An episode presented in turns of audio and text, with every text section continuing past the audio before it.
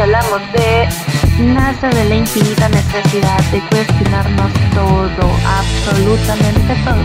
Todo lo que está en nuestro alrededor, qué alternativas tenemos, de dónde venimos y hacia dónde vamos. Bienvenidos a nuestro primer episodio y si hablamos de, estamos muy emocionados de estar con ustedes para poder platicar y pasar el rato tocando temas que son muy necesarios de hablar en nuestra sociedad.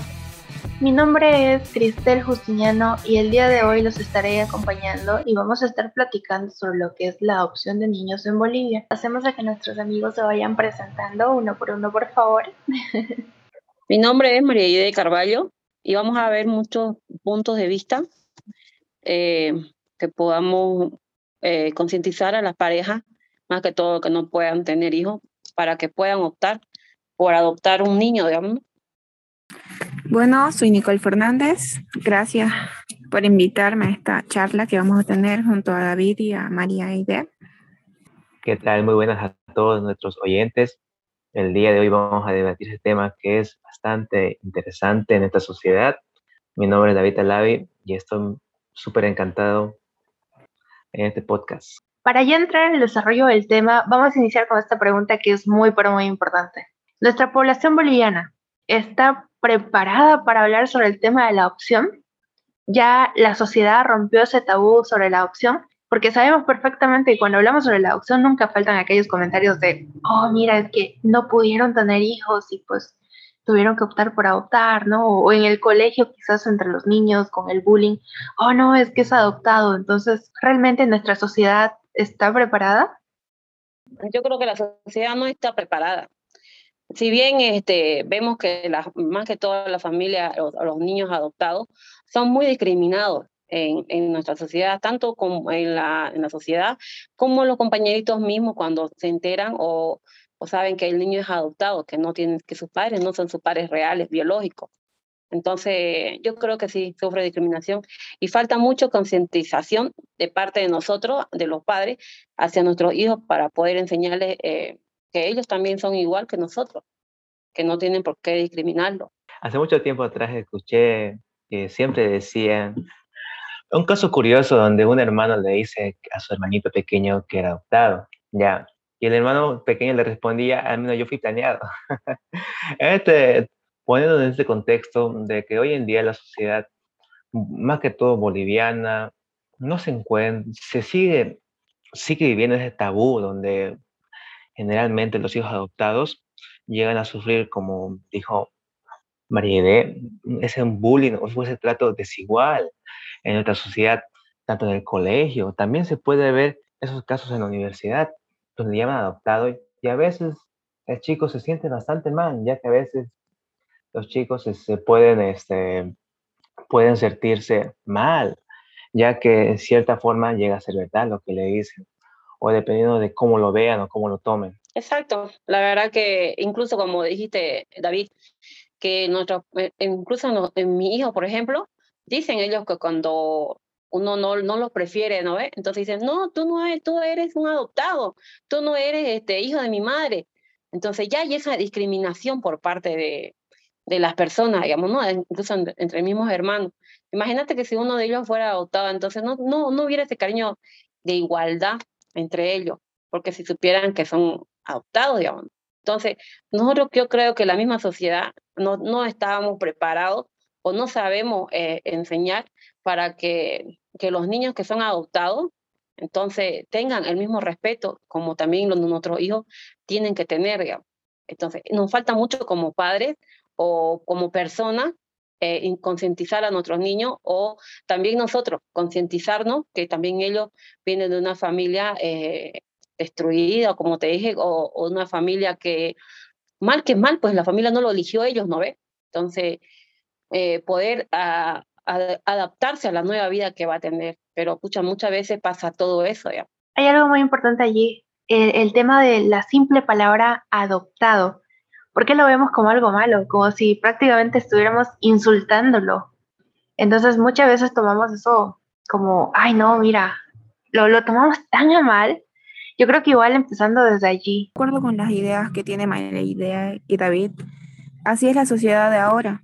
Está no podemos educar bien a los niños y existe ese bullying. Incluso en mi familia eh, también bromean mis hermanas con eso, lo que es adoptado. Y claro, a veces lo tomamos a broma, pero si en realidad, como dijo María Ide, es adoptado el niño, no hay respeto hacia él. Entonces, tenemos que enseñar valores desde casa, a, a decir que ser adoptado no tiene nada de malo. Exacto. Sobre todo, no sé si han escuchado alguna vez aquellos comentarios en el cual comentan ¿no? las personas que no quieren adoptar, cuando tú les preguntas por qué, cuál es la razón para no adoptar. Y te responden eh, temas de, no, es que por ahí en los genes quizá era hijos de, algún asesino y eso se va a transmitir y quién sabe que quizás salga así. Entonces igual tienen como ese miedo, siendo que incluso hay estudios en el cual eh, nos dice ¿no? que los niños, incluso los niños adoptivos, cuando se crían ya con los padres que los han adoptado, pueden ellos cambiar esa genética en base al comportamiento que los padres les, les vayan dando o siendo como ejemplo. Entonces todo eso también se va modificando, se va cambiando. No, eh, eh, quería aportar sobre lo que tú decías, de que he escuchado muchas veces de que cuando una persona o una pareja quiere adoptar un hijo, siempre tiene ese miedo latente de que de que le llegue a afectar en caso de que sus padres hayan sido, no sé, digamos, una alteración genética, como tú decías, a veces tiene miedo de que herede la genética mental o psicológica que tenían sus padres. Ese miedo sigue latente y él he escuchado muchas veces aquí en, en la vida. Sí, eso es verdad. Y es un poco triste ese pensamiento. A veces creo que por ese tema y por ese tabú, ese miedo, esa malinformación que a veces tienen algunas personas, es que igual dan un paso al costado para el tema de la adopción, siendo que en su interior quizás sí lo quieren o lo desean. Chicos, ahora para entrar un poquito más al área legal, ustedes saben o no sé si me pueden comentar quiénes son las personas que pueden adoptar. ¿Cualquier persona puede ir a hacer un trámite de adopción? Eh, eh, yo tengo entendido que también las personas que quieren, bueno, quieren ir a adoptar, pueden ser eh, las parejas casadas, digamos, las parejas que hayan tenido uno, que tengan una unión, una unión libre, digamos, pero que estén registradas en el registro cívico, ¿no? Eh, de esa unión libre. Y que también eh, las personas solteras que sean bolivianas y también eh, las personas extranjeras que tengan residencia más o menos como dos años, pero que vivan en el país, digamos, que estén dos años consecutivos en el país. Entonces, yo tengo entendido que esas personas sí pueden adoptar. Por ejemplo, en el caso mío, o sea, en el caso de mi familia, mi, mi cuñada, digamos, no es casada, pero sí, ella es ginecóloga. Les, voy a comentar un caso. Ella es ginecóloga y ella sí pudo adoptar, o sea, su paciente la agarró y le regaló a la niña, porque ese, esa niña dice que venía de un producto de, de una infidelidad, porque el marido estaba en, ella en España y, y ya estaba llegando, y justo la mujer se embarazó para otro hombre. Y como mi cuñada no podía tener hijo, ya era más de 50 años, agarró y le, y le dio la, eh, se lo firmó, o sea, le dio un papel así, te dijo, eh, mira, yo te voy, a, te voy a dar a la niña, que usted que doctora, usted la va a poder atender bien. Y esta niña tiene ahorita 17 años y está muy, muy hermosa, muy bonita, digamos. Pero si vos la ves a la niña que ahora como está, entonces no tiene nada que ver con la familia de, de lo que, de la madre, digamos, la madre biológica y es una niña muy humilde. Y en ese sentido te quería eh, eh, corregir, como decimos, ¿no? a veces no queremos adoptar por los genes que vamos a tener o que tenga la, la, pareja, digamos, ¿no? La, la, madre biológica o, el padre, ¿no ves? Entonces, eh, ahí yo sacando el, conclusión, esa niña es muy humilde para lo que es, digamos, su madre y todo lo demás, es muy humilde. Y nada tiene que ver, digamos. Más bien se parece, incluso hasta, hasta parecería que fuera hija de, de, de, nosotros, digamos, ¿no? Porque se parece bien a, mi hija, digamos.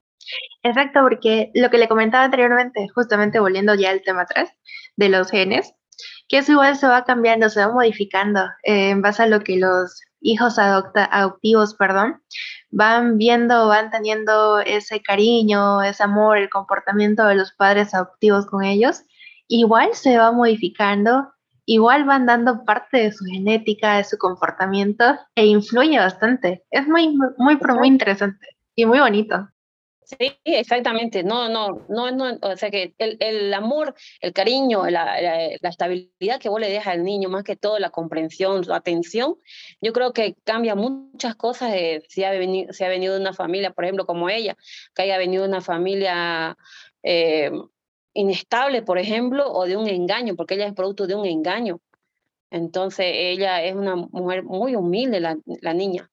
Entonces, no tiene nada, tiene que ver, digamos. Pero todavía, ojo, que hasta ahorita no se le ha dicho que ella es adoptada, digamos, ¿no? Todo el mundo sabe, pero la niña no sabe que ella es adoptada. Uy.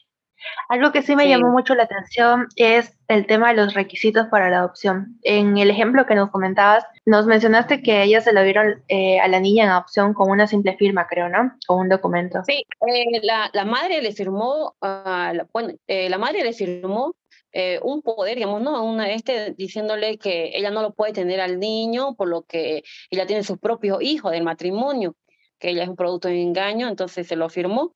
E incluso el nacido vivo se lo dio a ella, porque como mi cuñada es ginecóloga, ella lo trajo al mundo a la niña. Y también entre los requisitos que eh, he podido eh, recabar, digamos, que la persona mínimo tiene que tener 25 años mínimo como edad, o tiene que tener 18 años de diferencia con el adoptado. Complementando un poco de lo que hablaba querida María, esto, esto ahora está más ágil. La nueva ley agiliza mucho los procesos para lo que con los niños tengan la oportunidad de tener una nueva familia. Hace algunas etapas, como lo decía, eran burocráticas, ahora son más rápidas se perdían la oportunidad de ser adoptados muchos niños. Se le pasaba la edad de pretensión de los padres que querían adoptar. En promedio, la mayoría buscan adoptar entre niños de 5 a 6 años. Imagínate 4 años ahí esperando todos sus trámites. Pues van a tener tíos como los niños que van a querer adoptar. no, pues ni idea. No era mucho. Pero bien con la nueva ley que, que, promulgaron, entonces ya da para que, la, yo creo que con esto, con esto, con esta nueva ley, yo creo que más personas que no pueden tener hijos, yo tengo entendido, ¿sabes? Que como, como el 10% de las familias no pueden tener hijos, ya sea porque el hombre, o a veces el hombre, o la mujer no pueda tener hijos. Yo creo que aquí quizás incurramos en, en algo. Mm, el Estado, la verdad, no, no está incentivando la adopción o sea, ¿de qué nos sirve tener buenas leyes que el tema de la burocracia, de los trámites van a ser súper ágiles, pero no hay una concientización, no hay una campaña? Es justamente lo que comentaba inicio en la bienvenida. Hay más concientización y campañas súper fuertes de adopción en animales. Cuando yo estaba buscando más información, por ejemplo, de este tema de la adopción, no encontré ninguna campaña de adopción reciente en niños aquí en Bolivia. Y fue algo realmente muy, pero muy triste. Exacto. Porque vos ves, ya, eh, vos, por ejemplo, pasás por el hogar este, que está en el Cortanillo, el padre Alfredo, digamos, ¿no? Y ves a tantos niños ahí barriendo, acomodando y, o si no, trapeando. Y te da una pena, vos como madre, bueno, a mí me da mucha pena, digamos, ¿no?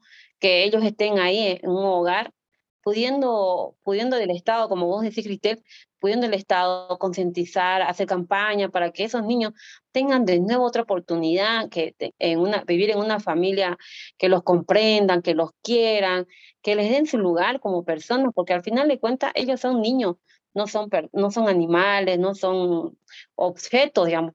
Y están años ellos ahí este, en, en esos hogares eh, a ver, yo, yo no sé qué, qué aprenderán, pero es una pena, digamos, ¿no? A mí me da mucha pena, la verdad, que, que ellos estén ahí metidos.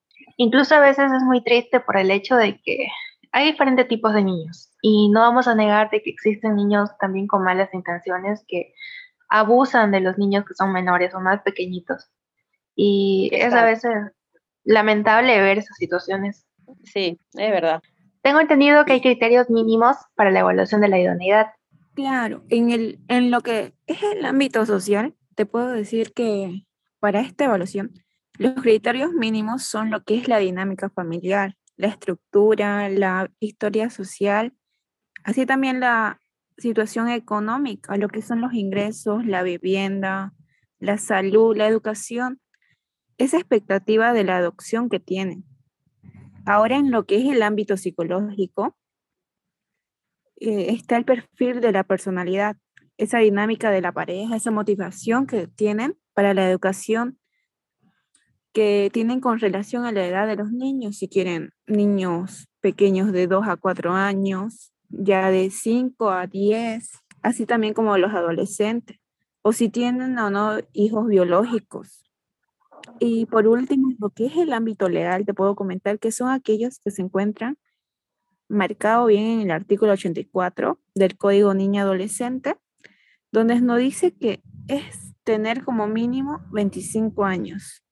El certificado de matrimonio para parejas casadas. En caso de la unión libre está la relación que debe ser probada de acuerdo a la normativa de un certificado de no tener antecedentes penales y un certificado también de preparación para los padres adoptivos.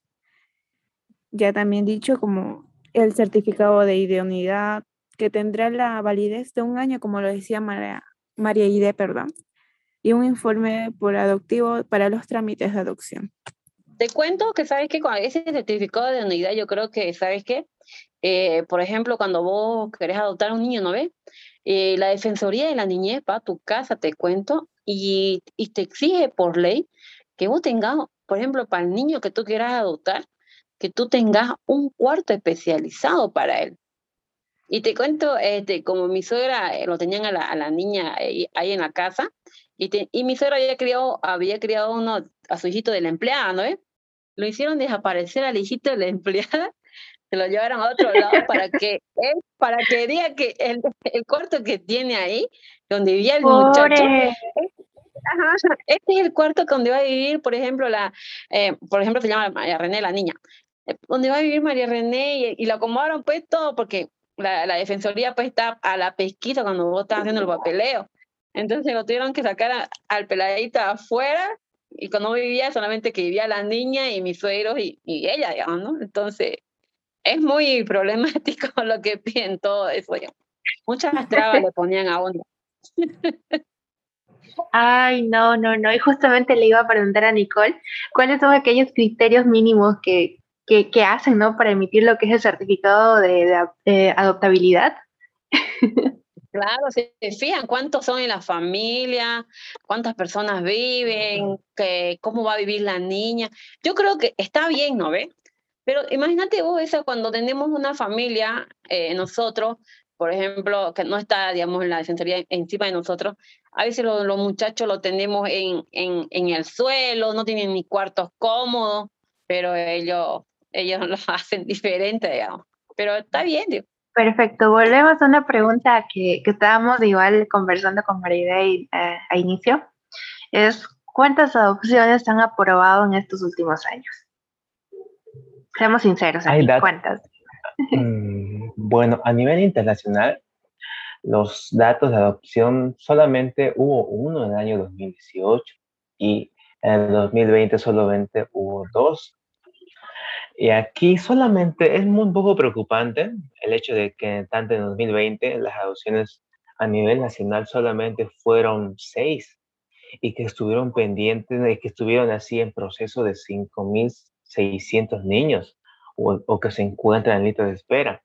Ya esto ya se debe más que todo por el hecho de la pandemia, debido a que todo fue detenido y solamente se pudo adoptar seis, seis niños. Igual el tema de la pandemia dañó mucho esto, porque recordemos que hubo bastantes meses en el cual eh, todo lo que era servicio así público se paralizó, se cerró, entonces también los trámites, por ende, ¿no?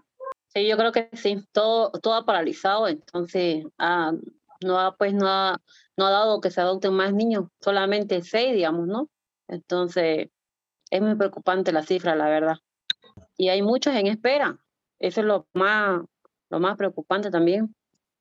Y lo más triste de todo eso es, ¿no? De que ya hay hartos niños que desean ser adoptados, pero esto, el hecho de la pandemia ha retrasado mucho las cosas, ya ha empeorado más este asunto.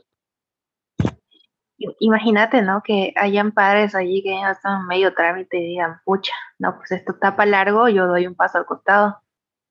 Exacto. Y vos sabés que ahora con la economía que está muy baja, entonces, escucha, a ver que cueste 3.000 bolivianos, digamos, supongamos, un, unos papeleos de la adopción y todo lo demás, y, y no tengas ese dinero para adoptar un niño, entonces también perjudica la economía, ¿no? Creo que hay familias también que todavía vivimos en la edad antigua, ¿no? Que no queremos hijos ajenos que no sean de nuestra sangre. Hay, hay personas que piensan de esa manera.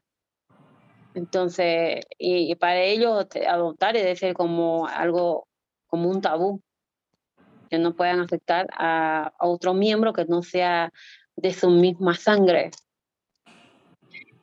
Sí, e, eso es verdad, porque yo, yo en lo personal sí pensaba así. yo era como, yo, yo, yo era como que tipo, no, ¿por qué? O sea, ¿por qué voy a adoptar en algún momento? Sí, o sea, así en joven yo soy responsable, me cuido para no tener un hijo justamente, para luego tener que adoptar un hijo ajeno. O sea, yo me cuestionaba como eso. y me ¿eh? imagino que, que, muchas personas igual han tenido o tienen ese pensamiento. Claro, yo Cristel, por ejemplo, te comento algo personal, idea mía. Digamos que tampoco no es que no quiera tener hijos, pero en caso de que me toque adoptar, estoy muy bien. Y también por, por algunas ideas que me han metido mis padres, digamos, de no adoptar, no comparto esa misma ideología, ya que hay varios niños, digamos, que no tienen hogares, eh, no tienen una familia que los ame. Yo, de mi parte, digamos, no quisiera tener hijos.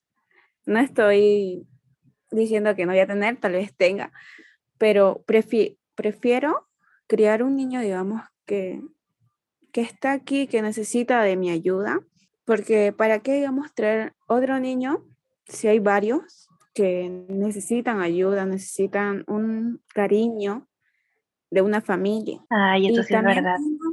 sí, y también tengo una experiencia, digamos, con lo respecto de esas ideologías que mi familia me mete de, de no adoptar, es que he tenido una tía que han adoptado a una niña desde pequeñita. Y esta niña, o sea, ha sido tratada con demasiado amor, con todo lo que puedes imaginar, el cariño, pero ella cumplió los 18, se enteró, ahí hicieron mal mis tíos, porque no le dijeron que, era, que no era hija, digamos, de, biológica de ellos. Se enteró la niña que, que era adoptada, que no eran sus verdaderos padres. Se alteró y quiso buscar a, a sus verdaderos padres, a pesar de que, o sea, le dijeron que sus verdaderos padres no la querían. La dejaron a ella en un hogar, pero a ella no le interesó y ella, empeñada, empeñada, fue y, y se salió de la casa. O sea, a pesar de todo el amor que recibió, se fue, pero bueno, en parte yo digo que la culpa fue un poco de mi tío porque no le dijeron que era adoptada creo que hay que decir, digamos, a los niños de pequeño, para no tener esa, esa sorpresa luego de que, de que la niña se interese por sus padres biológicos o saber de ellos y se termine escapando como le sucedió a mi tía. Yo creo que sí, ¿no? O, sea, pasa eso, digamos. Yo igual le dije a mi, a mi cuñada que, que de verdad que le dije, ya la niña tiene 18 años, va a cumplir, y que le diga ya que ella es, es, adoptada y ella dice, no, no, no, ante la ley, ante todo, ella es mi hija yo sé que es tu hija, Le, pero, o sea, mi hija, mi hija de mí, todos saben que ella es adoptada, pero nadie le dice a ella, a la niña. Entonces yo le digo, pero por ahí tu hija reacciona diferente, no, no sabemos, no, no, no, no.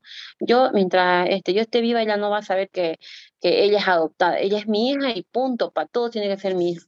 Entonces todos la consideramos así como ella, como, como dice Nicole, la consideramos, la queremos, eh, entonces es parte de la familia, ¿no ves? Pero yo creo que eh, el niño siempre, la persona quiere buscar de dónde ha nacido, de dónde ha salido, buscar su familia de origen. Y esa veces también, eso muchas veces las personas no quieren porque saben que después ellos se van a ir y al final de cuentas es como un niño prestado. Sí. Bueno, todos pues lo somos, digamos, ¿no? Todos lo somos, eh, todas las madres que tenemos hijos, sabemos que los niños están prestados, digamos, no dejan quedar con nosotros toda la vida Pero siempre va a haber eso de que te van a visitar, pero a veces, como por ejemplo, como dice Nicole, había un niño que es adoptado, más bien sale enojado y se va y se olvida de los padres que realmente le han dado ese cariño, ese amor, digamos. O sea, hay mucha, eh, muchas cosas, digamos, ¿no? Que se ponen en juego también a la hora de... No, por eso yo decía eh, que es importante decirle desde pequeño de que, de que sus padres no son verdaderamente ellos pero no así de golpe, digamos, no. Claro. no, no, soy tu, no soy tu padre, no soy tu madre, no así, pero de poco a poco, digamos, para que el niño ya se acostumbre con la idea y ya luego pueda estar tranquilo. Sí, yo creo que también lo mismo opino que Nicole. Sí, justamente eso es lo que yo quería decir. Siempre es importante decirles la verdad, hablar con la verdad, porque sabemos perfectamente que, que incluso van a tener una etapa, un tiempo en el cual les va a venir esa crisis de preguntarse quiénes son mis padres verdaderos y de una u otra forma van a indagar y van a investigar.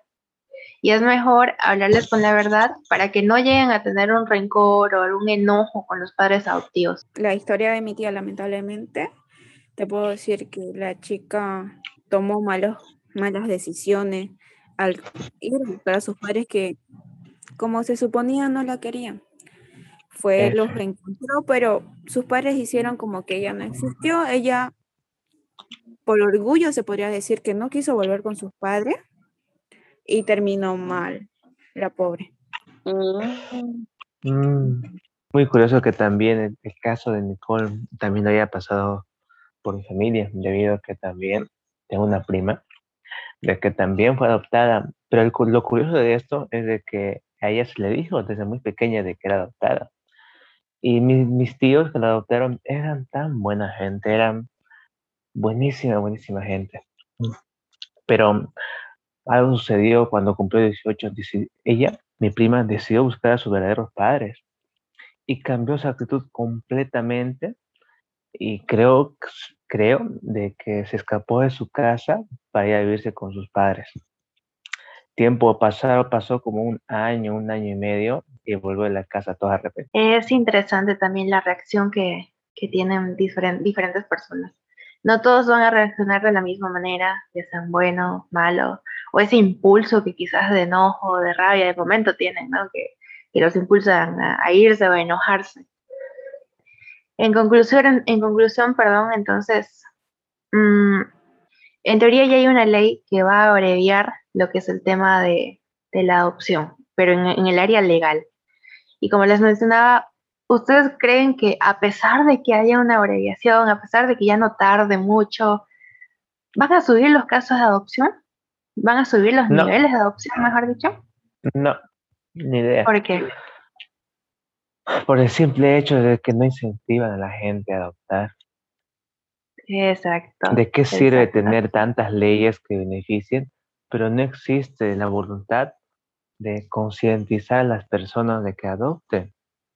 Falta concientización de parte del Estado, de parte de, la, de los alcaldes, las prefecturas, entonces, de las autoridades, digamos, ¿no? Que, que, que pongan más interés sobre este tema. Ya. Bueno, como dicen, eh, agiliza los, los trámites, pero no deja de ser un poco burocrática. Esta ley se puede decir que es más rápido, esto es súper bueno, pero muchos niños eh, se puede decir que necesitan una familia que le den cariño. Tenemos que comenzar a pensar pero tenemos que comenzar a pensar que es un derecho del niño tener una familia y no así de los adultos el tener una, un niño.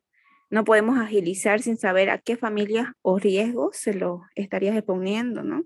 La ley pone algunas trabas para que los niños no sean adoptados por personas que solo los usen. Es por eso también que eh, hay pues lo que dijo David, que hay este, ese post, post adopción, post adoptivo, entonces donde hacen un seguimiento de, de, dos años.